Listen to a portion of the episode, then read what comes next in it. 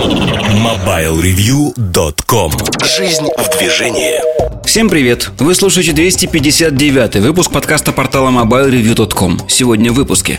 В особом мнении Эльдар Муртазин рассказывает о парадигме подключенных сервисов и стендалон устройств. Штучки Сергея Кузьмина посвящены самым разным штучкам, в том числе компании Plantronics.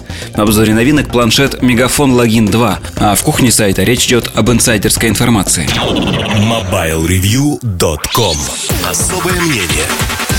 Всем привет, с вами Ильдар Муртазин и подкаст Mobile Review. В особом мнении мы сегодня поговорим о парадигме подключенных сервисов, облачных сервисов и стендалон устройств, то есть отдельно стоящих устройств, если буквальный перевод, ну, то есть обычных компьютеров, к которым мы привыкли с детства, ну, вы, наверное, с детства.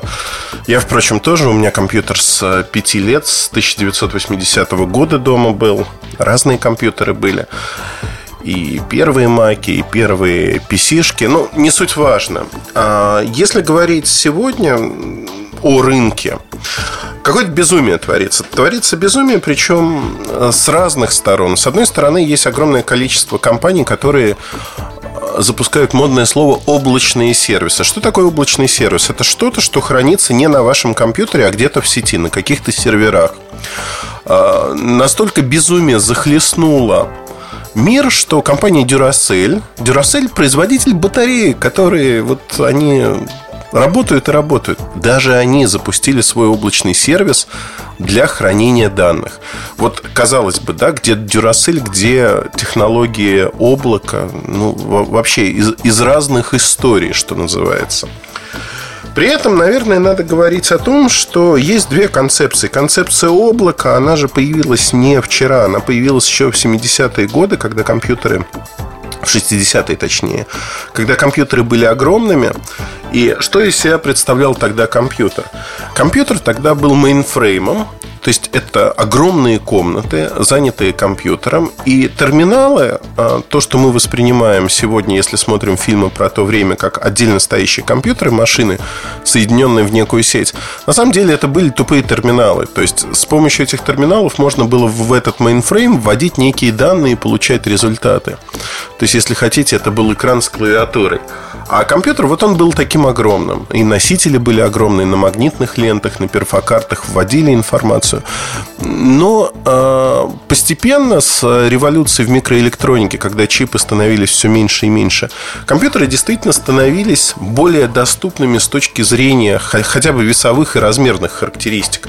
То есть это то, что можно было убрать в багажник машины и поставить где-то дома. И э, слово персональный компьютер, оно появилось не просто так. Началась революция в конце 70-х, в начале 80-х революция началась в прямом смысле этого слова, что люди смогли ставить компьютеры у себя дома. Еще в 50-е годы прошлого века вообразить себе это было достаточно сложно.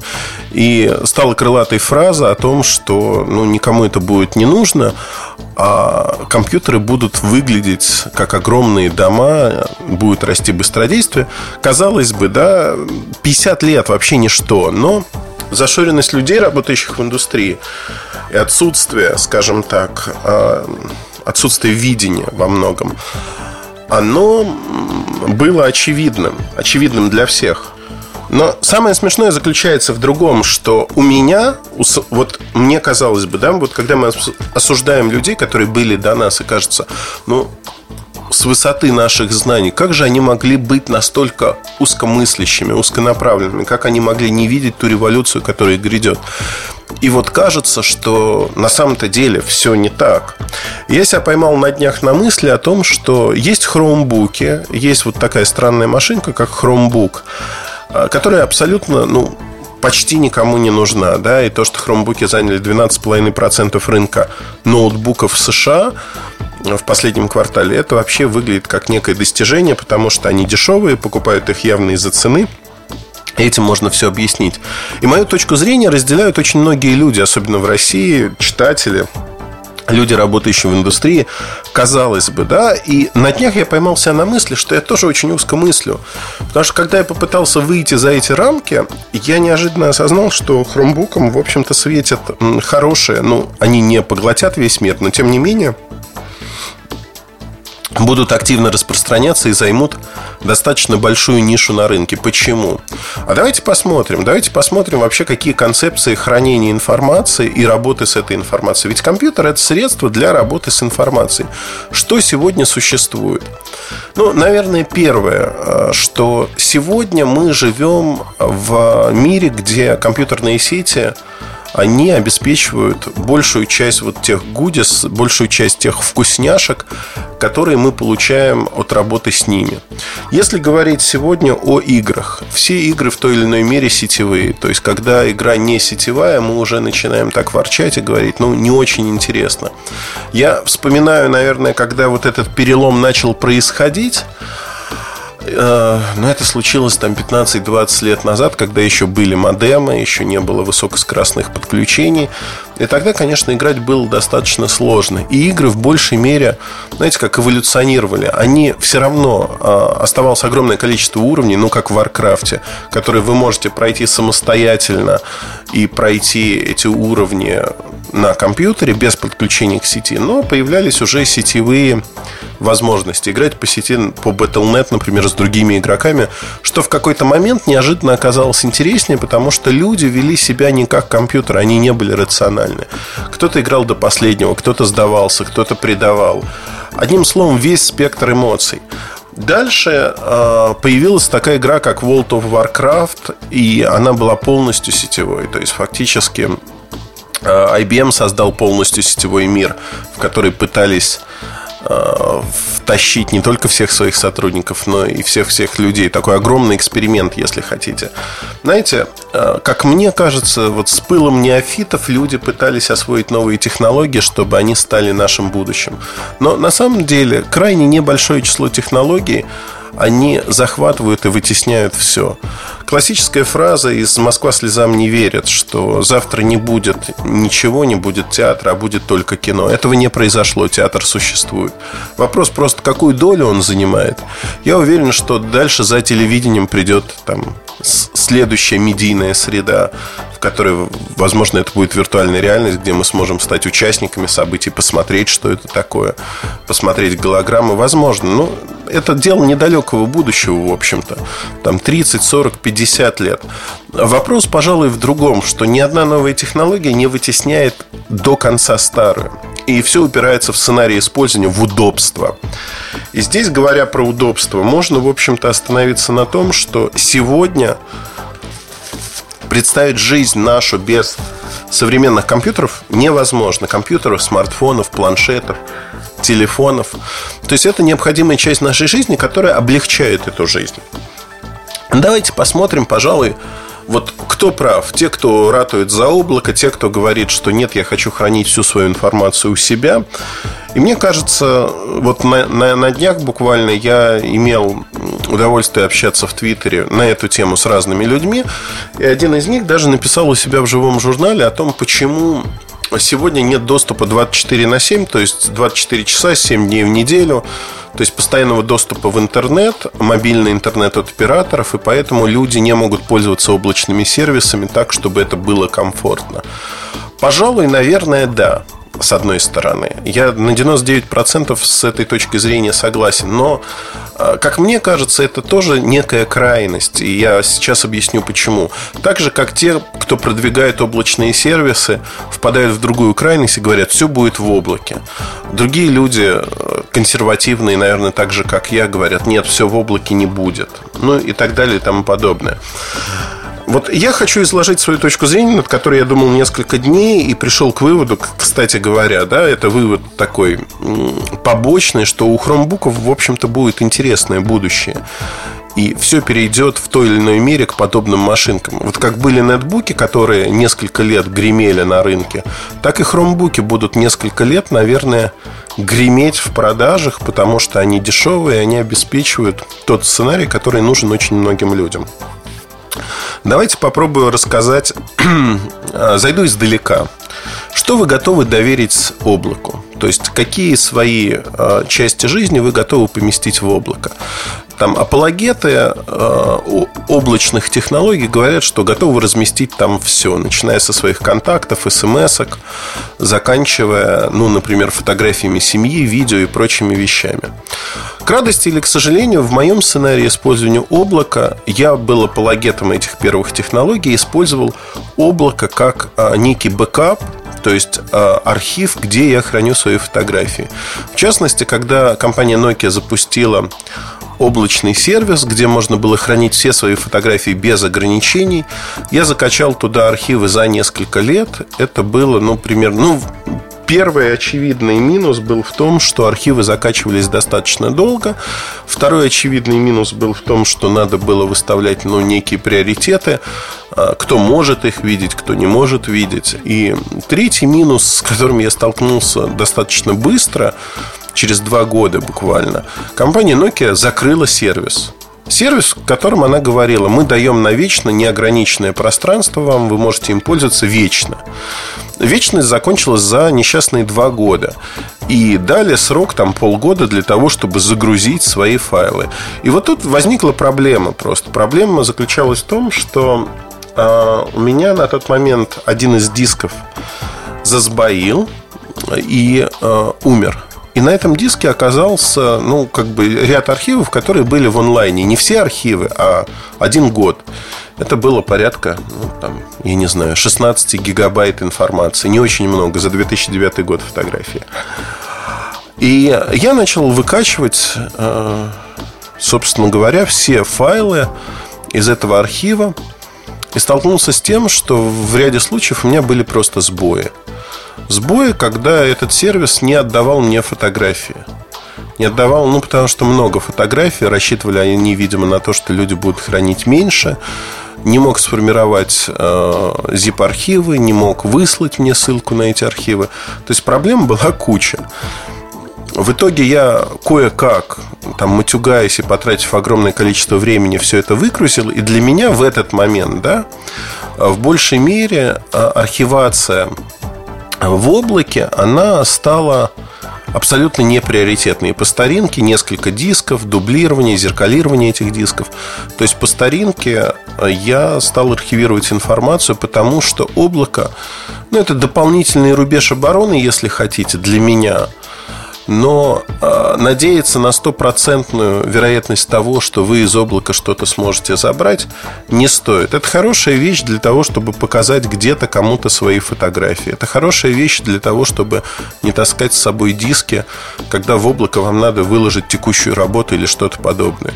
Но это абсолютно плохая вещь, на мой взгляд, для того, чтобы хранить все свои личные архивы где-то в облаке. И здесь мы приходим к тому, что я уверен э, в том, что у многих людей есть некое деление, если даже они этого не осознают.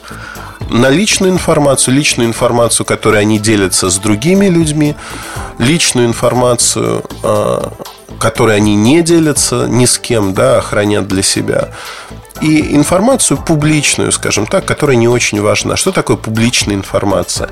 Это не то, что генерите вы, а скорее то, что вы потребляете.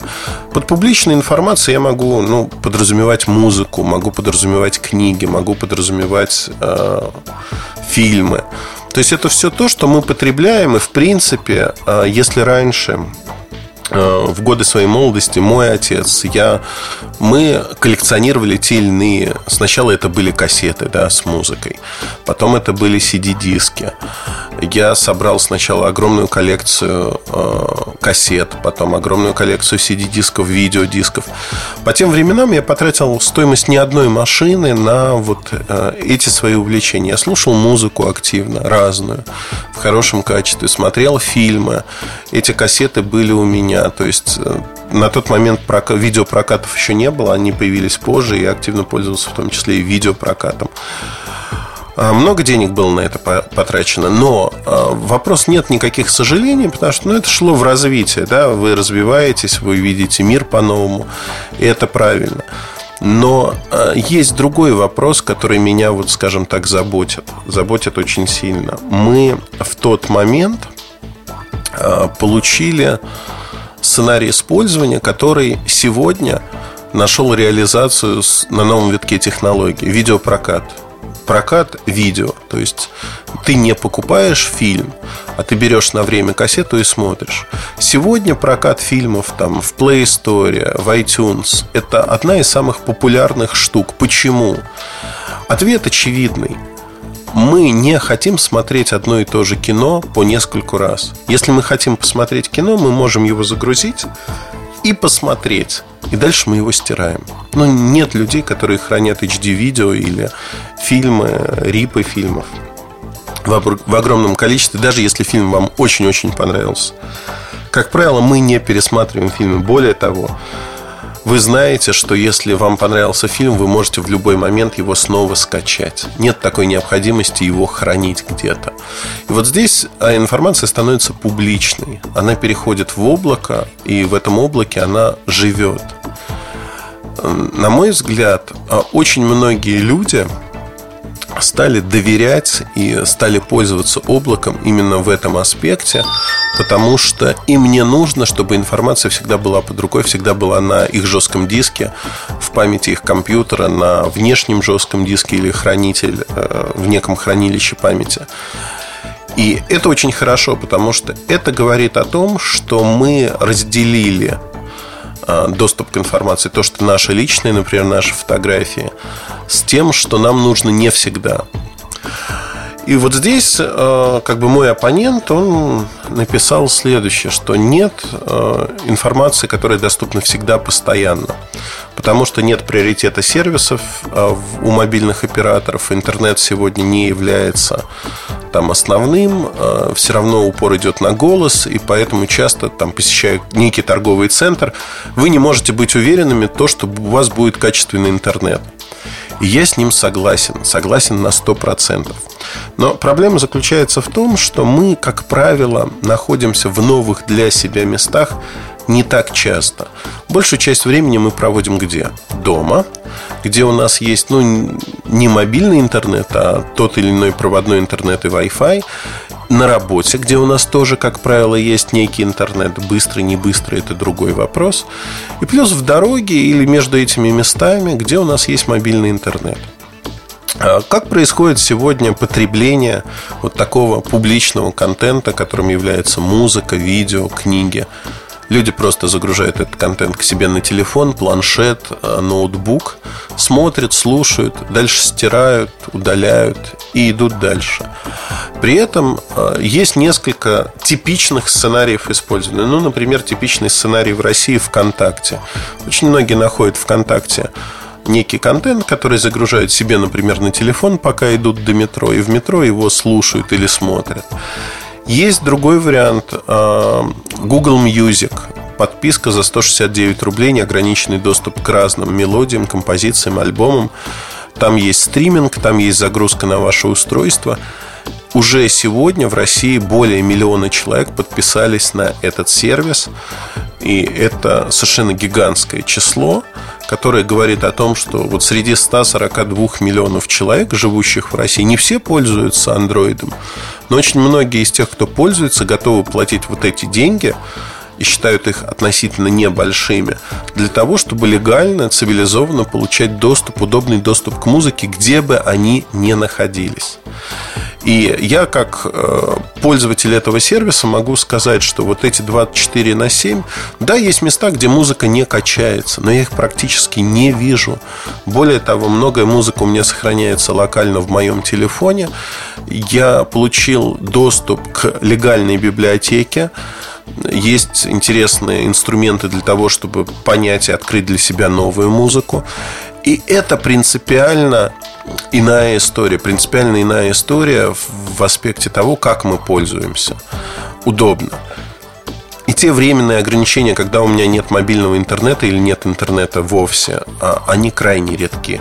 Большую часть времени, как ни странно, когда мы не спим, мы находимся в зонах, где этот интернет в том или ином качестве присутствует.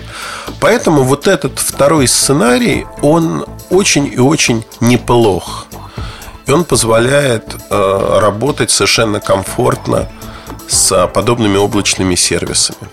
Теперь давайте вернемся, наверное, к парадигме новых подключенных устройств, которые говорят, что вот не выстрелят хромбуки.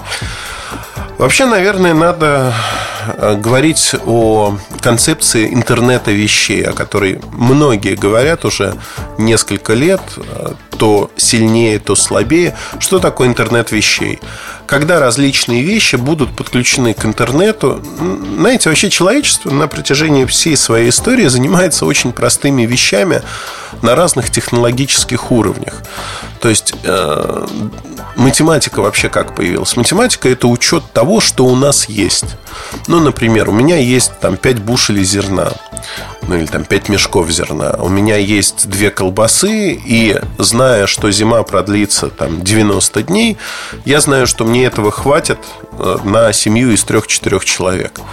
То есть вот он учет, каталогизация того, что у нас есть, хватит, не хватит, то есть оценка будущего. Это помогает в выживании человека.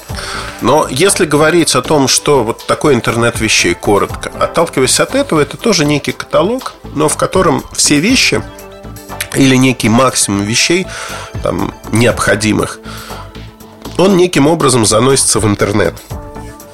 И идея понятная, потому что интернет превращается в некий каталог, библиотеку, в котором мы имеем личные общественные вещи.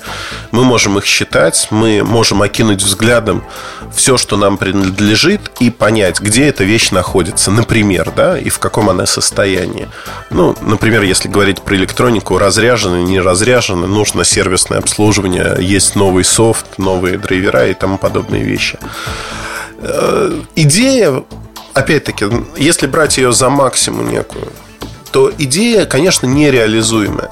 Но, с другой стороны, рано или поздно мы получим устройство, мы получим э, возможность контролировать то пространство, в котором мы живем. То есть будут устройства, которые смогут оценивать для нас положение других вещей. Ну, простой пример, да, сенсор Kinect для Xbox он может э, смотреть на то помещение, где находится, срисовывать э, предметы в объеме в 3D и если вы перемещаете тот или иной предмет куда-то, он может запоминать перемещение этого предмета. И в дальнейшем он может вам говорить, что слушай, ты свою чашку вообще забыл на пианино, а ты говоришь, ой, да. И предварительно перед этим спросила, куда я дел свою чашку. И Kinect тебе отвечает. Например, да, это пример самого-самого простого сенсора, который может быть. Просто количество таких видеосенсоров оно будет в будущем огромное. Это не обязательно игровые приставки. Это будут просто устройства, которые наводнят наши дома, улицы. И количество видеоинформации будет огромным. Так же, как возможность оценки того, что мы показываем, а что нет. В этом аспекте, наверное, очень интересный вопрос того, как в этом интернете вещей приоритизация будет, что будет публичным, что будет личным. И даже из личного пространства мы сможем прятать вещи, то есть вещи, которые мы не будем давать доступ ценным вещам для нас. По какой-то причине мы будем говорить, убрать их из каталога, то есть не показывать их, это очень личное. Тем не менее, они будут присутствовать в этом неком таком огромном квази-каталоге нашем. Почему? Потому что это будут э, вещи исключения. То есть они будут э, в списке того, что не надо показывать э, что исключать из поиска, если хотите. Но, тем не менее, они будут там тоже присутствовать, пусть в таком виде. И в какой-то момент все вещи, они начнут существовать вот в этой цифровой вселенной, в том или ином виде, еще раз подчеркну, в виде образов, в виде описаний. Интернет вещей – это то, к чему мы идем. И рано или поздно мы придем. Я думаю, что это случится в ближайшие 30, 40, 50 лет. Это не очень большой срок. То есть мы огромными темпами, это будет при нашей жизни, мы движемся именно к такому интернету вещей, если хотите. Теперь давайте посмотрим на то, а, какая концепция всегда и парадигма была у персональных компьютеров, в частности у ноутбуков, которые являются частью этих персональных компьютеров. То есть персональные компьютеры – это вещь, которая позволяет… Она появилась вне интернета, интернета еще не было. И концепция персональных компьютеров, что есть жесткий диск, где хранится ваша информация, вы работаете. Дальше вы можете переносить эту информацию изначально. Да, это были дискеты, внешние носители информации, интернета не было. Постепенно мы заменяем дискеты на то, что у нас есть интернет, тоже облако, в которое мы отдаем те или иные файлы, отправляем по электронной почте, что тоже электронную почту тоже можно считать своего вида облаком, а, которое отправляет, есть почтовый сервер, который где-то хранит вашу информацию, а терминал получает, обрабатывает ее, плюс она хранится в некой локальной копии. Так вот, если говорить о том, что эта концепция сегодня, она, она много лет существует на рынке, десятилетиями, настолько прочно укрепилась в головах, что я могу честно сказать, что я там, смотря на Chromebook и обычный ноутбук, всегда говорю автоматом, даже не думая, это стереотип. Да, конечно, для меня обычный ноутбук, э, он выигрывает всем. Мне нужно много памяти, я хочу хранить свои файлы и прочее, прочее. Я даже отрицаю возможность того, что парадигма может измениться. Она уже изменилась. Изменилась за счет не облачных сервисов, не за счет того, что мы стали другими, а за счет того, что действительно для многих людей потребности, сценарии использования изменились. Вот та самая публичная информация, музыка, видео. Им не нужно много локальных файлов. Они в большей мере потребляют информацию, чем производят ее. Они не работают с видео, они не работают с аудио. Им не нужно огромных количеств информации. Им нужна, по сути, почта, иногда что-то написать, иногда посмотреть фотографии. Одним словом, не очень много. И вот под парадигму новых а, сетевых устройств вполне вписывается Chromebook, который которым прочат многие провал по одной простой причине, что а, мы же всегда стараемся найти аналогии. Те, кто из нас поумнее, они ищут в прошлом аналогии, дальше пытаются экстраполировать из этой аналогии, что может получиться. И э, первая аналогия, которая приходит и приходит неоднократно на ум, это тонкие клиенты, которые появились достаточно давно и много раз на рынок разные компании пытались вывести концепцию тонких клиентов, потому что машинка получается дешевой. Тебе не нужно иметь много памяти, тебе не нужно иметь фактически ничего. Дешевый компьютер, который за счет цены должен привлечь много людей, а он не привлекал. И каждый раз из раза в раз проваливался. И, в общем-то, отсюда следует простой вывод, что хромбуки это, наверное, тоже вещь, которая должна с треском провалиться она не проваливается в США. И вот тут идет следующее объяснение, что не проваливается, наверное, из-за того, что цена низкая, а раз низкая цена, то это все объясняет. На самом деле это ничего не объясняет, а задает только больше вопросов. Да, действительно, многие люди, наверное, покупают, не поняв, что это такое, думая, что это обычный компьютер. Тем не менее, есть и появилось достаточно много людей, кто воспринимает хромбуки именно в том аспекте, как они позиционируются. Например, это второй ноутбук для несложной работы. Есть офлайн режим, когда можно работать. Но в Chromebook все подсоединено к некому облаку от Google, в котором вы можете работать. И здесь пожалуй, кроется, наверное, ну, часть истины, часть того, что будет в будущем. Уже сегодня наши компьютеры, они являются частью облака. Вопрос, сколько у вас локальной памяти.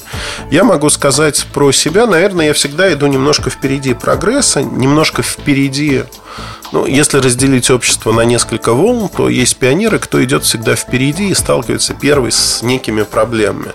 Вот проблема, с которой столкнулся я, что Объема памяти в отдельно стоящем ноутбуке или компьютере мне уже давно не хватает. Это всегда внешние носители, и я никогда не имею всю информацию в одном устройстве. Мне всегда нужно получить э, жесткий диск внешний, допустим, чтобы найти ту или иную информацию. Например, в поездке она мне, как правило, не нужна. Но если она мне вдруг понадобится, я не знаю почему, но вдруг, то я не смогу получить к ней доступ напрямую. То есть это будет сложный э, танец с бубном для того, чтобы получить эту информацию. Мне надо будет позвонить домой, попросить кого-то подключить этот диск, найти нужный диск, подключить его к моему компьютеру, через Remote Control зайти на свой компьютер и выкачать файлы. То есть это тоже ну, некий прообраз облака. Тем не менее, я думаю, и я уверен в этом, что сегодняшние технологии, они идут в сторону вот распределения личной и публичной информации. Напомню, что под публично я понимаю то, что мы смотрим, слушаем, то, что создали не мы, как правило. И нам не нужна эта информация постоянно. Это некий стриминг или временная загрузка в память наших устройств. Вот в этом аспекте хромбуки отражают эту парадигму чуть более чем полностью. И эта парадигма, она не самая плохая. Она не самая плохая, потому что, ну, она отражает наш сценарий использования компьютеров, отражает жизнь. И, в общем-то, в этом аспекте, мне кажется, все очень и очень неплохо. А, на этом, пожалуй, я вот свой рассказ а, завершу, потому что можно говорить об этом много и долго, но я начну повторяться, пожалуй. Я не вижу причин, чтобы хромбуки завоевали весь мир. Но я не вижу и причин для того, чтобы они провалились сегодня на рынке. Есть отдельные страны, такие как Россия, где хромбуки стоят очень дорого, неосознанно дорого. И, конечно же, ноутбуки на том же Windows, они выгоднее во всех смыслах, потому что больше встроенной памяти, те же самые процессоры, экраны. Но э, в странах, где разница ощутима, э, таких странах, как США, хромбуки однозначно будут расти в продажах. И на 2014 год все производители, я подчеркну все, они ориентируются на продажи хромбуков. А Samsung, который свернул практически целиком Windows направление, в 2015 году таких устройств у них не будет вообще. Это хромбуки. В России до конца 2014 года вообще ничего не будет происходить, кроме хромбуков у них. Lenovo, который ориентируется только на хромбуки. То есть вот это все а, говорит о том, что сегодня рынок идет в этом направлении, рынок идет очень активно. А, на этом все. Спасибо, что были с нами, со мной. Удачи вам и хорошего настроения. С вами был Ильдар Муртазин и подкаст Mobile Review. Пока. MobileReview.com Штучки Добрый день, дорогие друзья. Очередной подкаст «Штучки». Сегодня хочу с вами поговорить про очень интересную поездку в США вот выпало, ну, это прежде всего. То есть удалось побывать на заводе Plantronics, в офисе компании, пообщаться с дизайнерами, а, пообщаться с, с инженерами, пообщаться с очень многими людьми, которые отвечают за эти продукты. И я думаю, если вы слушаете этот подкаст, то наверняка вы тоже знаете о том, что это за фирма, потому что интересно складывается, когда даже там в группе журналистов, с которыми, в общем-то, была эта поездка, далеко не все, а журналисты все были, в общем-то, из IT-отрасли или связаны с этим, то далеко не все знают вообще о том, что эта марка делает, чем она знаменита и так далее. Я здесь сейчас не буду никаких устраивать исторических экскурсов. А скажу лишь о том, что я с Plantronics знаком очень и очень давно. В общем-то, наверное, чуть ли не с того момента, когда они перешли к выпуску ну, скажем так, стали делать упор на потребительские продукты, потому что у них, как и э, у Джабры, сохранилось до сих пор подразделение на... Ну, оно не может не сохраниться, потому что есть корпоративный сектор, который надо обслуживать. И наверняка, если вы работаете в большой компании, то в вашем офисе используется а, либо продукция Jabra, либо продукция Plantronics. Вот вряд ли каких-то других игроков. Ну, я имею в виду телекоммуникационная.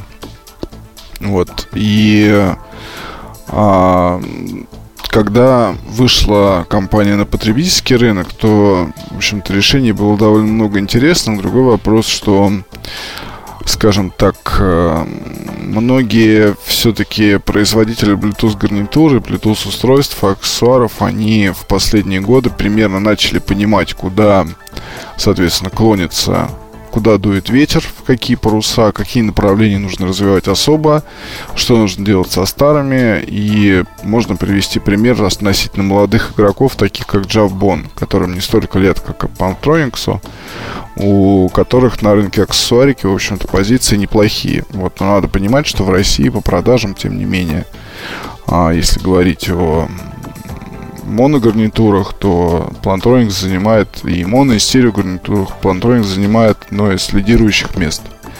А, делит там его в чем-то с Джаброй, вот, но я думаю, что там в следующие год-два ситуация может серьезно измениться.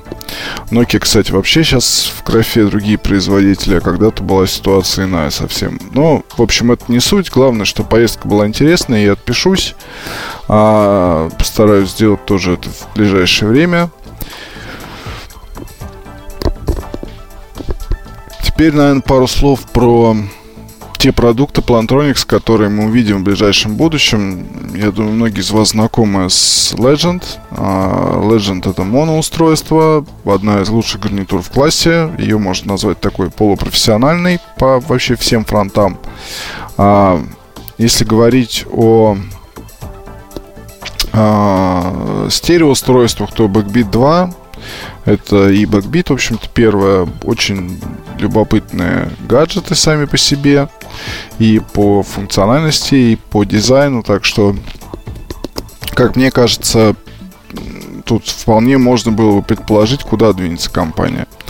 Но не стоит забывать, что есть у Plantronics такая штука, как 975. Это такая, скажем, а, гарнитура очень необычной формы, потому что это основной блок, он вставляется в ухо, и довольно-таки маленькая душка, которая выходит вперед.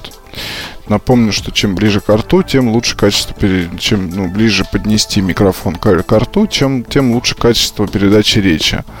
А с 975 умудрились э, сделать идеальное, в общем-то, решение. Оно и имиджевое, оно и очень хорошо в плане передачи речи. И будет продолжение. Вот будет уже совсем скоро в Барселоне. Это одна из первых, наверное, вот таких будет новинок, которые мне действительно, которые я жду от Plantronics и которых, которыми хотел бы пользоваться сам. Потому что сделал гениальную штуку. Там за счет того, что гарнитура маленькая, она работает не так долго, но порядка, наверное, 4-5 часов в режиме разговора. Для, для нее есть зарядный такой кейс. И этот зарядный кейс, он имеет брелок. Его можно повесить к джинсам, например. Или там к сумке, или еще куда-то. Так вот, фишка в том, что сам а, этот кейс, он сделал как такая модная достаточно штука, то есть, ну, сделан красиво. Я думаю, Япи, не только там и хипстеры, возможно, и так далее, они его оценят. Тем более, все-таки Plantronics как-никак компания из Санта-Крус, э, Калифорния, США. И э, поговорив с дизайнером и с дизайнерами и другими, я понимаю, что ребята, они пусть не нацеливаются на мировое господство, но они очень серьезно заняты тем, чтобы создать в своем классе представителей, скажем так, близких к идеалу. Потому что вторая гарнитура — это не буду говорить название, но это спортивное устройство. Я думаю, что это, наверное, будет одна из самых востребованных штук, э, когда у нас в России будет тепло. Наверное, оно тогда появится в продаже, и я полагаю, что будет продаваться очень хорошими тиражами. А, ну, там есть, в общем, о чем поговорить. Я думаю, что обзоры подготовлю быстро. Фишка в том, что для бегунов, ну, особенно для тех, кто не бегает там по городу и может вполне себе позволить закрыть уши, это решение будет поистине интересно. Две новинки, обе, в общем-то, я жду и э, планирую использовать сам, хотя я не фанат вовсе бега, мне жалко колени, и не фанат бега по улице, вот, но есть там, не знаю, когда, когда катаешься на велосипеде, провода мешают, например. Ну, я имею в виду не по городу, а где-нибудь в месте предназначенном для велосипедов. А провода мешают, и хотелось бы там иметь возможность слушать окружающий шум какой-то. Там, в общем, это все есть. Я думаю, что вот продукт многим понравится. Тут, кстати, другая история вылезает, что сейчас вообще вот любые вещи качественно сделанные, хорошие, имеющие отношение к активу, ко всему вот к этому, они в общем-то, даже их не надо рекламировать, они продают сами себя. Легенда распространяется моментально. Ну, то есть я поясню на простом примере. Вот у Bose есть наушники, я сейчас название не вспомню. Они э, спортивные. То есть э, фишка там в том, что они поставляются в комплекте с чехлом Reebok для iPhone 5, 5s. И э, там такие яркие цвета, а, традиционная совершенно конструкция самого наушника и зау, заушенная, там такая не заушника, а насадки. Ну, вот клево. То есть я купил такой комплект, подарил своей девушке, она у меня там весной и летом бегает постоянно. А, спортсменка, потому что. И, э, ну, не профессиональная, но по сути, по большому счету можно ее назвать таковой. А, есть определенные достижения, ну, в общем, она бегает, она это все любит очень сильно, вот этот весь актив такой и так далее. Я ей подарил этот комплект. Она наушники не одобрила, но она очень одобрила чехол. Потому что чехол на руку, вот этот вот, куда помещается идеально iPhone 5, пожалуйста, она туда цепляет AirPods и бегает. Потом одна из подруг ее спросила, что это такое. Она сказала, это вот наушники с комплектом. Ну, наушники с чехлом в комплекте. И стоят там они не очень дорого. То есть а, плюс-минус цена дорогого какого-нибудь чехла в каком-нибудь ресторе и так далее. Дорогого спортивного чехла. Подруга пошла купила. Другая подруга тра-та-та-та-та. И, в общем, а, тут недавно, когда собирались в компании, обсуждали ну, да все, все на свете обсуждали, да, как всплыла тема бега, всплыла там, у кого-то всплыл вопрос, что у меня вот iPhone некуда положить, тут все начали рассказывать, оказалось, что там уже человек 6, по-моему, эти купили себе комплектов разных цветов, кто в России, кто в Штатах, кто там в Лондоне, кто еще где-то. И все опять сошлось на мне, что типа спасибо, то, что ты показал, при этом я не пользователь. Я просто, мне понравился этот бандл, я помню, написал статью, я его купил, подарил, и вот оно пошло. Это вот молва, молва такая народная. Я думаю, что это касается и филбендов, и апов, и фитбитов, и э, там других каких-нибудь вещей. То есть кто-то где-то покупает, использует это, людей занимается спортом в России, слава богу, все больше. То есть там, чтобы кто ни говорил про Олимпиаду и так далее, ну, это событие проходит в нашей стране.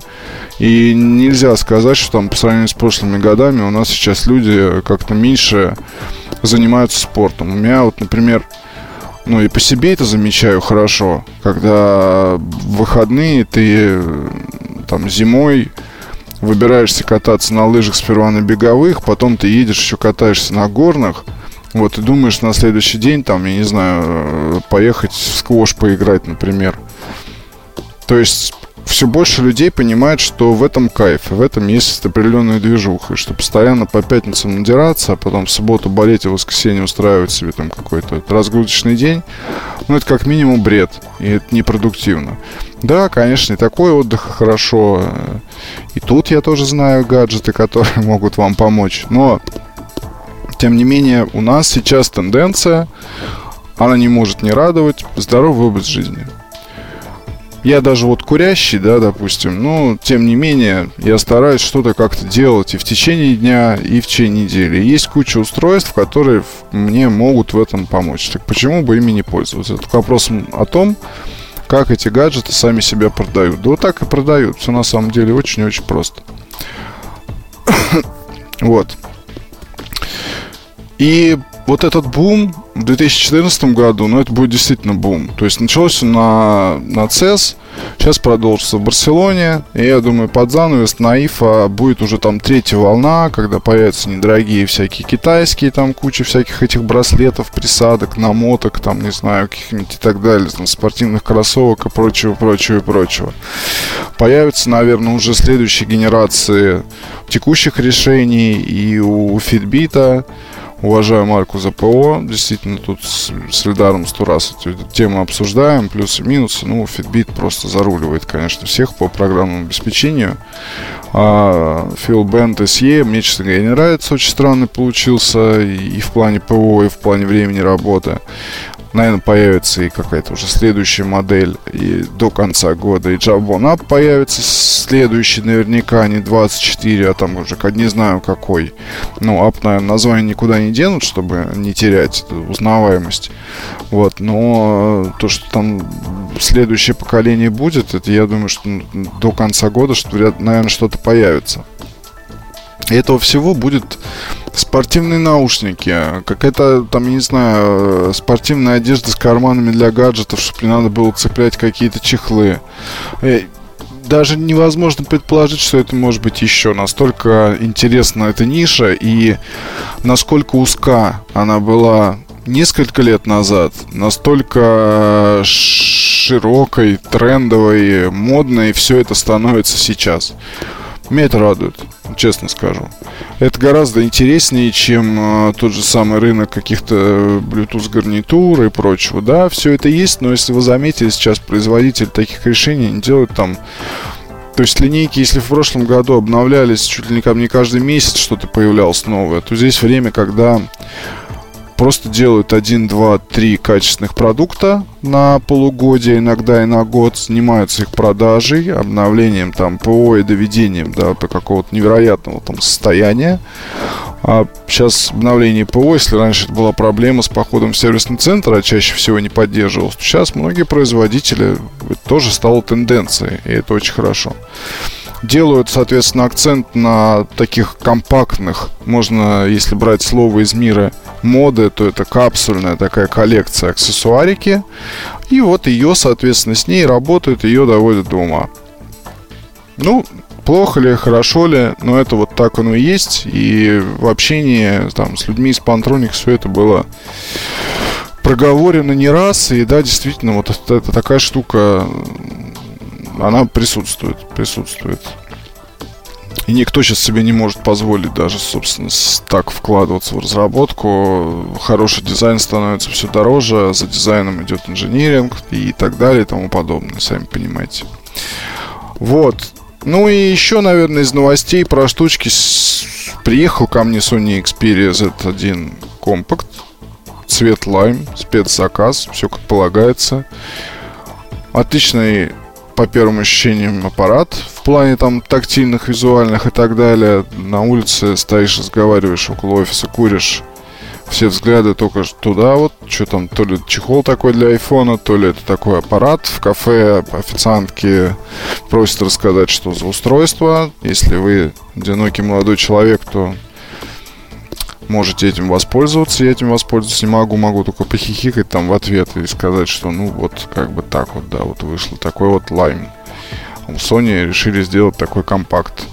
Экран хороший, лучше, чем у Z1. Я думаю, большинство журналистов со мной согласятся. IPS-матрица, конечно, имеет свои преимущества, хотя, если смотреть углы обзора по горизонтали, да, наверное, по горизонтали, ну, вот просто держать аппарат и с налево направо его повернуть.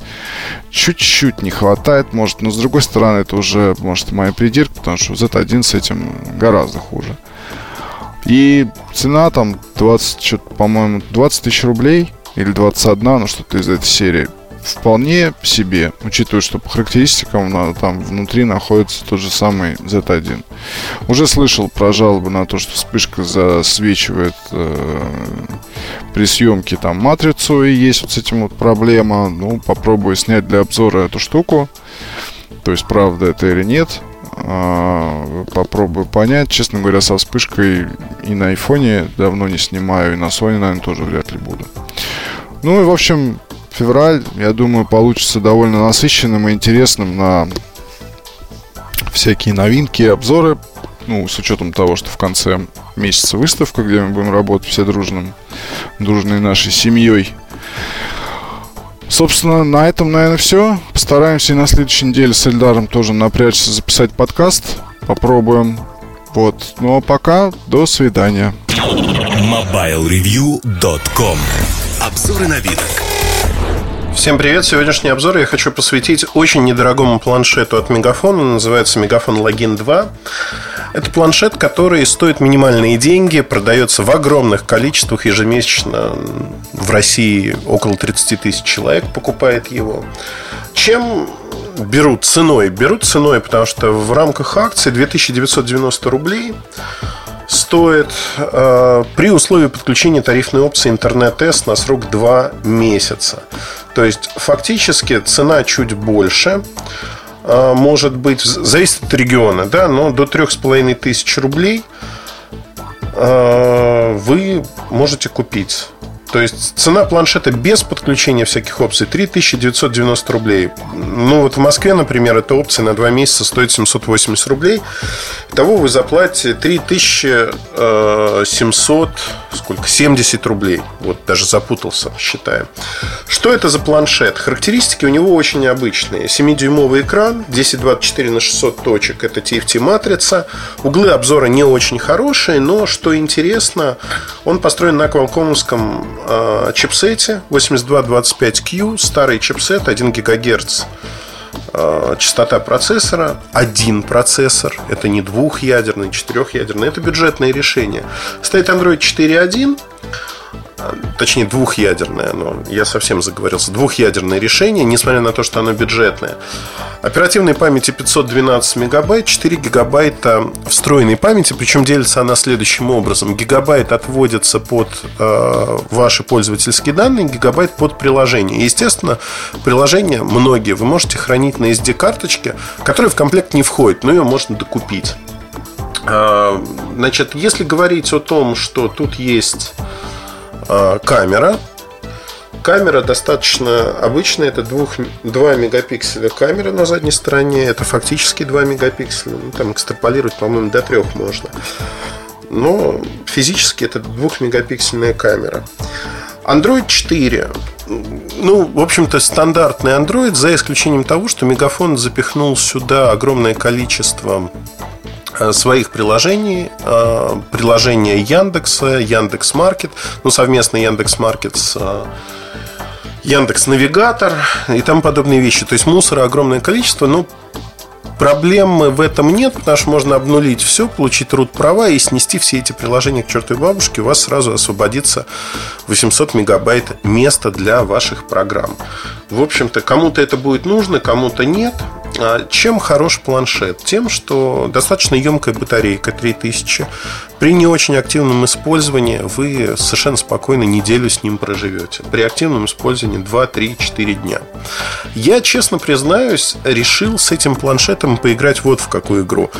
Я пользуюсь Nexus 7. А Nexus 7 мне очень нравится. Я подумал, а вот смогу ли я прожить с планшетом Megaphone Login 2 так же, как с Nexus. И какие у меня будут впечатления? Конечно же, когда я ставил софт, это все было медленно, я обновлял прошивку. То есть он не самый быстрый, отнюдь. Но за свои деньги, наверное, соотношение цена-качество достаточно правильное, потому что не быстрый планшет, надо это признать. Но в какой-то момент я втянулся и понял, что, в общем-то, мне достаточно комфортно с ним. Я могу работать, и э, эта работа не вызывает у меня какого-то отторжения. Я не могу сказать, что вот все, я не могу ничего делать, потому-то, потому-то. Нет, я могу делать практически все, и делать достаточно комфортно. Исходя из этого, в общем-то, ну, что могу сказать? Могу сказать одно. Работа с планшетом не доставляет никаких проблем, если не ставить завышенные ожидания. Большинство программ игрушек запускается а, медленно, но тем не менее. И за аналогичные деньги вы ничего достойного на рынке, в общем-то, не найдете. То есть это вот минимальная цена, которая вытекает э, из бюджетности этого планшета. Тут надо понимать, да, еще такой момент. Если у вас до этого был, ну, например, Nexus 7, то, конечно, пересаживаясь на логин 2, вы будете ругаться. Ну, завышенные ожидания. Если у вас не было планшета, то после Мегафон Логин 2 любое небюджетное решение вам покажется просто глотком свежего воздуха, потому что оно быстрее, качественнее, как правило, экран лучше и прочее, прочее. Но тут есть еще важный момент – в планшете за эти деньги уже есть 3G. Конечно же, сим-карта блокирована только на мегафон. В России, во всяком случае. Если вы уезжаете за рубеж, вы можете поставить любую сим-карточку. Как правило, она будет работать. Только МТС Биланти или 2 в России вы не можете поставить. Они заблокированы. Во всем остальном этот планшет э, достаточно неплох. Он хорошо работает. И это стандартная игрушка. Есть клавиш регулировки громкости, есть обычный микро-USB, разъем 3,5 мм, можно слушать музыку, можно смотреть фильмы, можно поставить торрент-приложение, качать торренты. Все, что Android умеет, умеет и этот планшет. При э, умелых ручках, наверное, из него можно выжить чуть больше. Ну, то есть удалить предустановленный мусор от мегафона, удалить дополнительные программы, поставить все свое, поставить труд права. Ну, что хочу сказать. В сухом остатке очень хорошее решение за свои деньги, которое мне искренне понравилось. Рекомендую. В общем-то, продажи тоже, но не стоит рассчитывать, что это планшет – ну, для кого он? Для, наверное, детей, для школьников, если вот вы хотите, не хотите много потратить денег, не понимаете, зачем вам нужно, детям покупают такие планшеты. Ну и с точки зрения бюджетного планшета, наверное, это вполне а, адекватные предлож... предложения. Если хотите что-то получше, конечно, стоит потратиться и купить планшет за 5, 6, 7 тысяч рублей. Они уже принципиально побыстрее другого класса. Ну, вот какие-то такие мысли. С вами был Ильдар Муртазин. Подкаст Mobile Review. Удачи и хорошего настроения. Пока. MobileReview.com Кухня сайта Всем привет, с вами Ильдар Муртазин. И сегодняшнюю кухню сайта я хочу посвятить инсайдам. Инсайдам или информации, которую вы часто получаете от компаний теми или иными путями. И дальше вы можете ее рассказывать или можете не рассказывать. Э, при этом, ну, Моя история взаимоотношений с компаниями, она совершенно различна, с разными компаниями. Очень часто инсайды зависят от человека, с кем вы общаетесь, от группы лиц. Надо перепроверять, проверять эту информацию. Но в любом случае, э, зачастую, когда ты что-то пишешь, где-то, ну, возникает такая, знаете, информация, о, написал то-то или то-то. А, что я хочу сказать? Да, я вот сейчас э, сразу хочу такой дисклеймер, э, соглашение с вами, что то, что я рассказываю о себе, ну, вы можете верить, можете не верить, но я очень просто отношусь к себе и к своей работе. Более того, э, очень часто люди говорят, особенно те люди, кто меня не знает или не любит по какой-то причине заочно, они говорят, вот он все делает для того, для того чтобы заниматься самым пиаром. Он делает это настолько вот активно, что это самый пиар и ничего больше. При этом, знаете, вот как с водой можно выплеснуть и ребенка. Я зачастую ту информацию, которую пишу у себя в Твиттере, это мой личный Твиттер, который не касается работы. Я там фотки из Инстаграма публикую, еще что-то. Огромное количество всего на самом-то деле. И, наверное, процентов 30-40 это то, что про работу. Иногда это больше, иногда меньше, иногда кто-то жалуется, говорит, вот он в Твиттере у себя пишет не про работу, не про устройство, а я подписался только про устройство. Это моя жизнь, и я, наверное, э, свою жизнь вот э, ну, не разделяю, да, работа часть моей жизни. Когда-то она меня привлекает больше, когда-то меньше, поэтому говорить, что я вот поступаю только так, а не иначе, ну нельзя, нельзя. Поэтому есть еще одна вещь, которая доказывает, что все это делается мной не ради, как говорит кто-то, пиара, а по одной простой причине. Если бы я хотел а, какого-то громкого пиара или максимального охвата, я делал бы очень просто – 120-130 тысяч человек читает ежедневно Mobile Review. То есть охват аудитории намного больше, чем у меня в Твиттере. Если бы я хотел каких-то громких вещей, наверное, бы я сначала публиковал их на Mobile Review. Э, Mobile Review перепечатывают очень многие, и информация расходится быстро. А затем я это делал в Твиттере. Как правило, как правило, в большинстве случаев я поступаю ровно наоборот и даю возможность огромному числу блогеров, журналистов там со ссылками меня на мой твиттер что-то писать. Не потому что я не понимаю, ну то есть это не ради то, что называется page view, это не ради просмотра страниц делается. Я делюсь той информацией, которая меня интересует. Здесь очень важно понимать простую вещь, что эта информация не всегда бывает ну, знаете, когда вы узнаете что-то, что вас захватывает, вы можете поделиться этой информацией, не перепроверяя ее. Чего я никогда не позволяю себе делать на страницах Mobile Review. Это мое личное пространство, где я делюсь и стараюсь подчеркнуть, что это там информация стопроцентно верная, эта информация практически верная. Но идут некие апдейты, потому что, ну, это лента, если хотите, размышления. Мне кажется, к этому моменту вот это предисловие, дисклеймер, соглашение с вами затянулось, и многие, наверное, думают, вот он сейчас за что-то будет оправдываться. Нифига.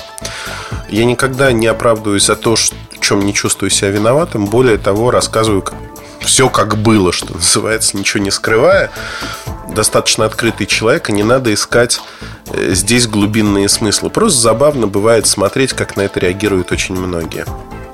Ну, начну издалека, наверное. Зачем смотреть там что называется... Э, давайте посмотрим дела минувших дней. В свое время я написал о том, что впервые это появилось в моем твиттере, что Windows 7 э, телефоны, смартфоны не будут Windows Phone 7 не будут обнов... Windows Phone 7, 7.5 не будут обновляться на восьмую версию. Ну, э, то количество грязи, которое вылилось на меня тогда, оно заключалось в том, ну, я не знаю, тоннами, тоннами или, или да кто это такой, да вообще э, Microsoft э, ресурсы, они просто выливали в огромном количестве эту субстанцию. Ну и когда время все расставило по своим местам, через полгода, через 6 месяцев, об этом заявило несколько других ресурсов, неожиданно оказалось, что Муртазин был прав. Ну и моментально все эти люди куда-то исчезли, испарили. Знаете, признавать свои ошибки, наверное, это очень тяжело. И э, на тот момент сложилась интересная ситуация, когда вот этот инсайт, это был факт, да, непреложный факт, который не был слухом, не был ничем, он был подтвержден несколькими людьми из Microsoft, которые имели отношение к этой ситуации. И исходя из этого, можно было говорить о том, что на данный момент, э, на тот момент точнее, этот инсайт мог восприниматься совершенно по-разному, да, но, наверное, если вы умный человек, вы бы к нему прислушались и сделали какие-то выводы. К сожалению, сегодня речь в журналистике идет не о умных людях, или, а вот именно о тех самых просмотрах страничек. И вот эти самые просмотры страничек формируются зачастую за счет того, что люди делятся на лагеря. Лагеря тех, кто поддерживает вот этот продукт, тех, кто не поддерживает этот продукт, тех, кто против Муртазина, тех, кто за Муртазина и прочее, прочее. Мне кажется, это очень глупый подход, потому что любой, любой продукт имеет плюсы и минусы, и когда вы причисляете себя к какому-то лагерю, это всегда ограничивает ваше поле зрения, ограничивает возможность для маневра, ограничивает то, что вы, ну, в общем-то, вы вовлечены в игру на стороне одной компании, одной операционной системы, одного продукта, например, да. И э, уже в подкастах я рассказывал о том, почему глупо называть свой ресурс, например, allsiemens.com или все про Siemens. Ну вот Siemens сегодня уже не существует в мобильном пространстве. Тем не менее, какие-то из этих сайтов как ресурсы еще привлекают даже какую-то аудиторию остаточную.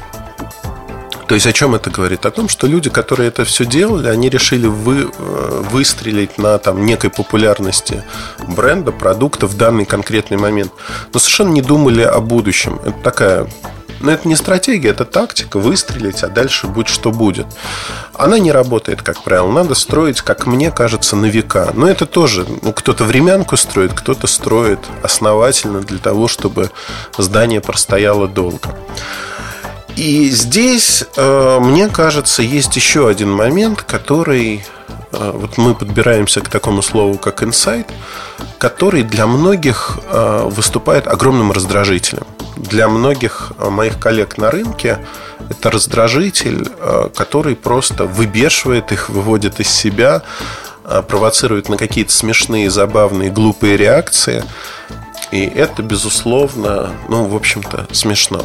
Расскажу другую историю чтобы показать эти реакции, они ну, забавны достаточно. Значит, э, история про анонс Galaxy S5. Я написал в начале года, это были одни из первых бирюлек, не помню, какие они были по номеру.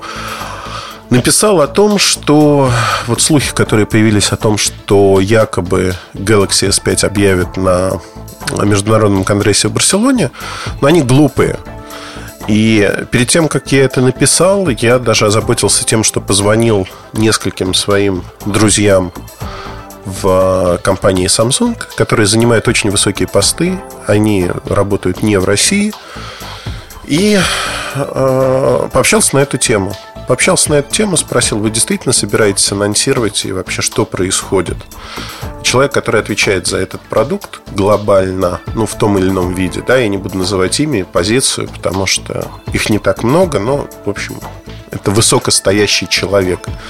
Он дословно сказал следующее. Нет, мы не собираемся анонсировать в Барселоне. Мы выбираем сейчас между Лондоном и Парижем.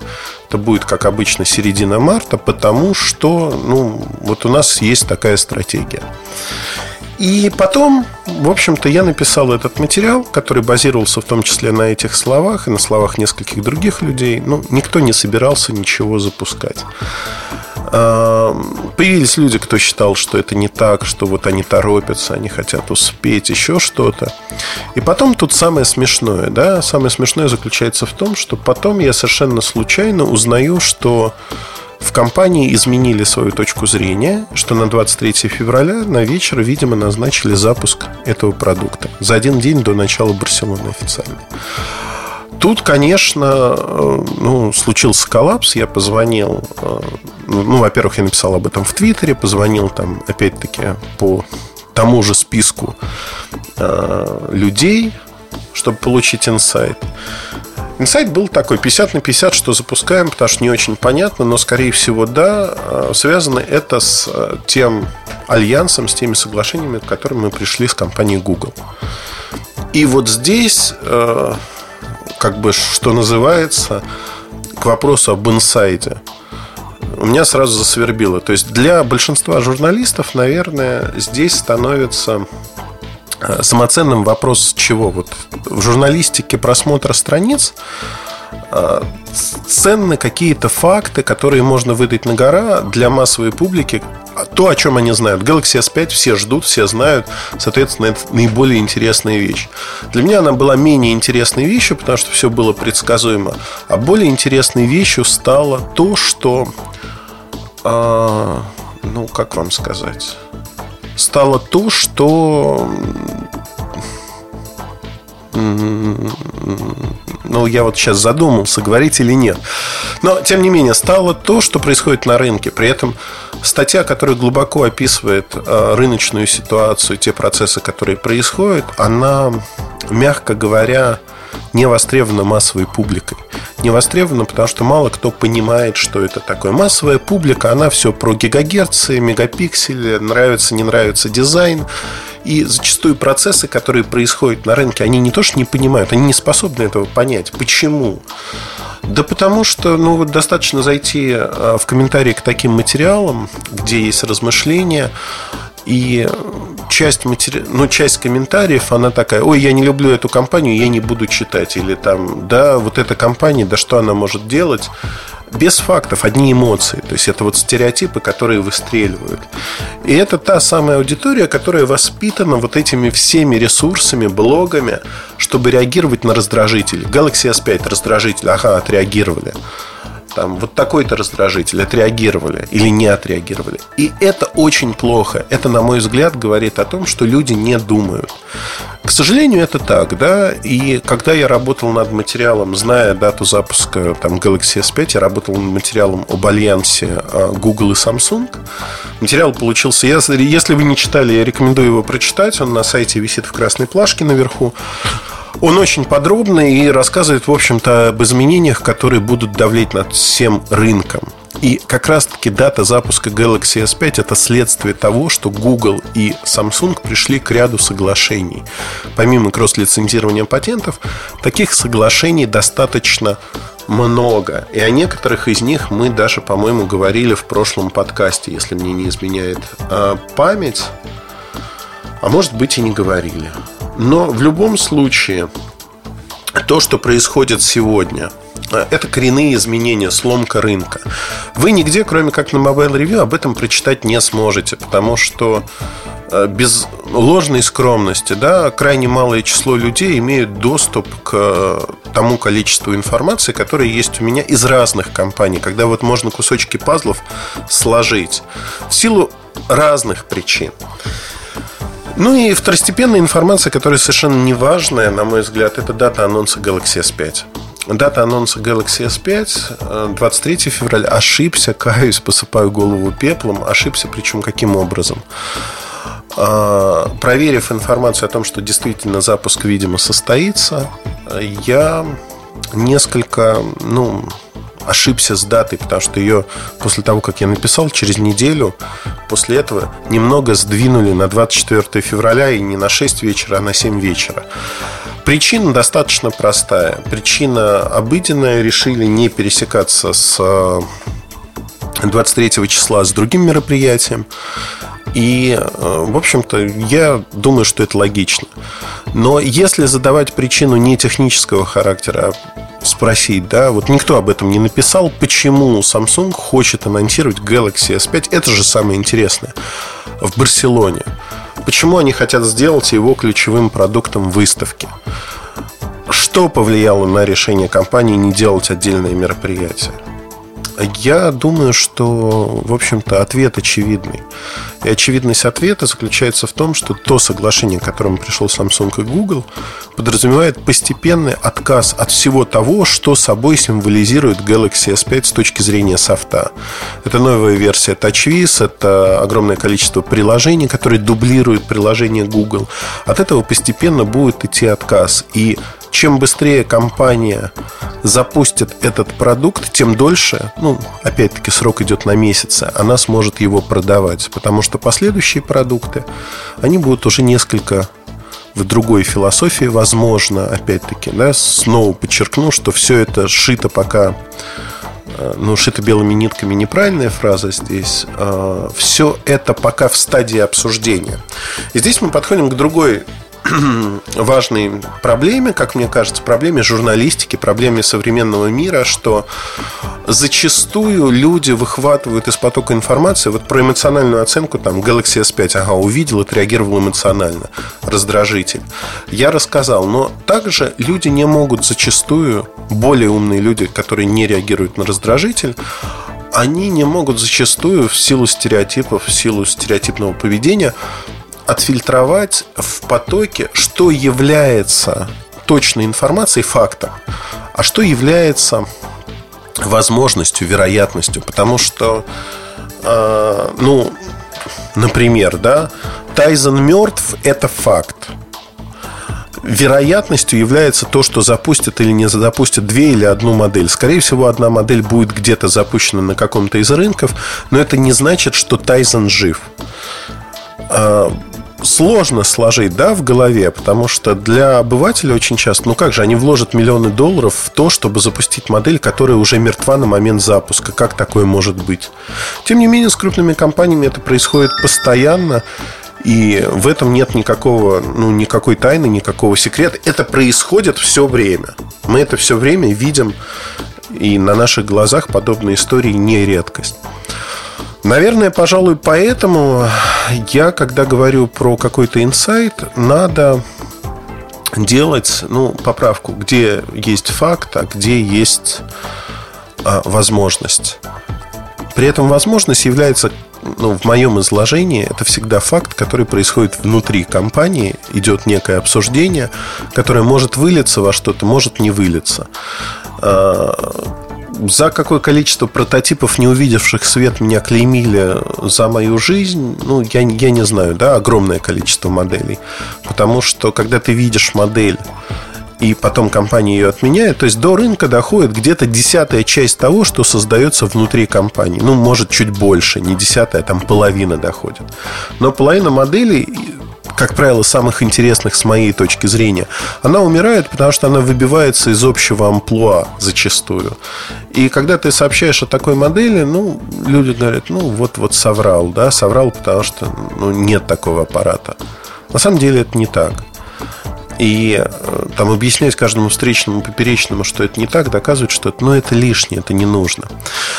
А, я бы хотел, чтобы журналистика выглядела все-таки несколько иначе, потому что э, сегодня вот эта борьба за просмотры страниц, за какую-то информацию, связанную с ключевыми словами, это, конечно, интересно, наверное, для кого-то, но это настолько глупо, это настолько ограничено, это настолько не оставляет простора для фантазии, для работы ума – то, что называют иногда аналитикой, у меня вызывает слезы. То есть мне хотелось бы, чтобы вот каждый материал на разных ресурсах, который выходит, он задавал себе вопросы, почему это происходит, почему вот так, а что, что изменилось, почему перенесли дату запуска, а что там будет такого впереди, что требует запустить этот продукт вот так, так и так. Какие причины могут. И не надо строить из себя там всезнающего бога или всесильное существо, которое в курсе всего и вся. Даже сами компании не в курсе всего и вся. Надо давать информацию, что вот возможны такие-то сценарии, возможно то, то и то, а возможно вот так, а может быть иначе будет. Но давайте нить размышлений, давайте людям а, факты, вокруг которых они и предположения, вокруг которых они могут построить свое мнение. Они могут подумать, что это будет вот так, так или вот так. Вот это самое главное, на мой взгляд. Это самое интересное, если хотите в журналистике, что вы можете поделиться своими размышлениями и, в общем-то, не бояться того, что эти размышления окажутся неправдой. Есть еще одна ловушка, которая, в которую попадают очень часто молодые журналисты. Это, знаете, вот только мое мнение верное, и, и все, да, другого мнения быть не может. Они загоняют сами себя в угол, и при этом вот отсутствие гибкости ума, что, ну, я ошибся, да, значит, вот так, так и так. Давайте рассмотрим ту же ситуацию с анонсом Galaxy S5. Я написал в бирюльках, практически все бирюльки посвятил в начале года Galaxy S5 и почему он не стартует на МВЦ. И потом я же первый сообщил о том, что вот старт состоится такого-то числа, и дальше написал, почему это произойдет. И э, вот тут для многих журналистов это невозможная ситуация. То есть я э, сделал что? Я сначала написал, что анонс не состоится, а потом опроверг сам себя, свои слова и сказал, что он состоится. Почему для многих эта ситуация неприемлемая? Объясню очень просто. Да потому, что люди живут в одномерном пространстве.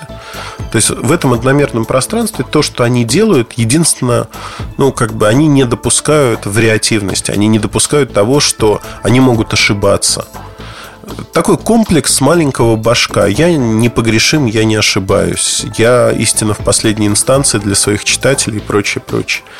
Это не так этого не... Ну, то есть на мой взгляд, можно говорить о том, что если вы не правы, вы должны написать «я был неправ, я ошибался, заблуждался» и прочее. Тем более, что в этой ситуации в реальности все поменялось за последние дни, и те, кто знает, ну, знают, насколько много набирали журналистов в последний момент, расширяли штаты для того, чтобы отвезти в Барселону на анонс флагмана как все менялось. Э, здесь было много всяких э, сопутствующих историй, но не суть важно. Да? Важно, что многие в этой ситуации предпочитают забыть о том, что они это делали. Такое ощущение, что они стесняются там своего промаха. Хотя промахом я, вот, например, свою статью в «Бирюльках» не считаю вообще ни в каком виде эти размышления, если их прочитать даже сегодня, они имеют под собой полностью все основания. И вопрос в том, что изменилось, что Galaxy S5 анонсируется. Ответ тоже есть. Это статья про секретный альянс Google и Samsung. Материал, который вы нигде не прочитаете, потому что в силу того, что... И вот здесь мы подходим к инсайду с другой стороны. А, журналисты – это те люди, которые работают на рынке. Они между своей аудиторией и между компаниями. В чем, наверное, уникальность моего положения на этом рынке? Потому что а, когда-то давно я не хотел быть журналистом, который э, пишет про какие-то новинки и этим себя ограничит. Мне всегда было интересно, как это работает, из каких предположений исходят компании, почему они так делают. При этом э, вот эта позиция между компанией и между читателями, слушателями, смотрителями, между аудиторией, она дает уникальные возможности. Уникальные возможности, когда к твоему опыту начинают прислушиваться компании. Людям в компаниях интересно, как ты видишь ту или иную ситуацию, потому что у тебя есть опыт с двух сторон. У тебя есть опыт в создании продуктов, у тебя есть опыт того, как люди воспринимают. Это уникальная позиция и положение. А, многие журналисты могли бы до этого дойти. Но на этой дороге есть несколько э, камней преткновения. Первое.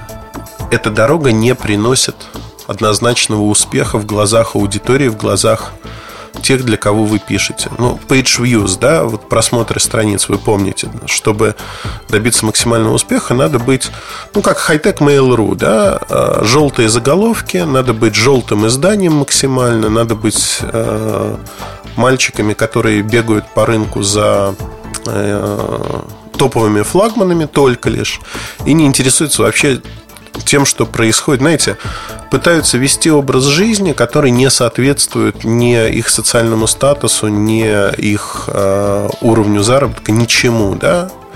Ну, то есть пытаются показать нечто.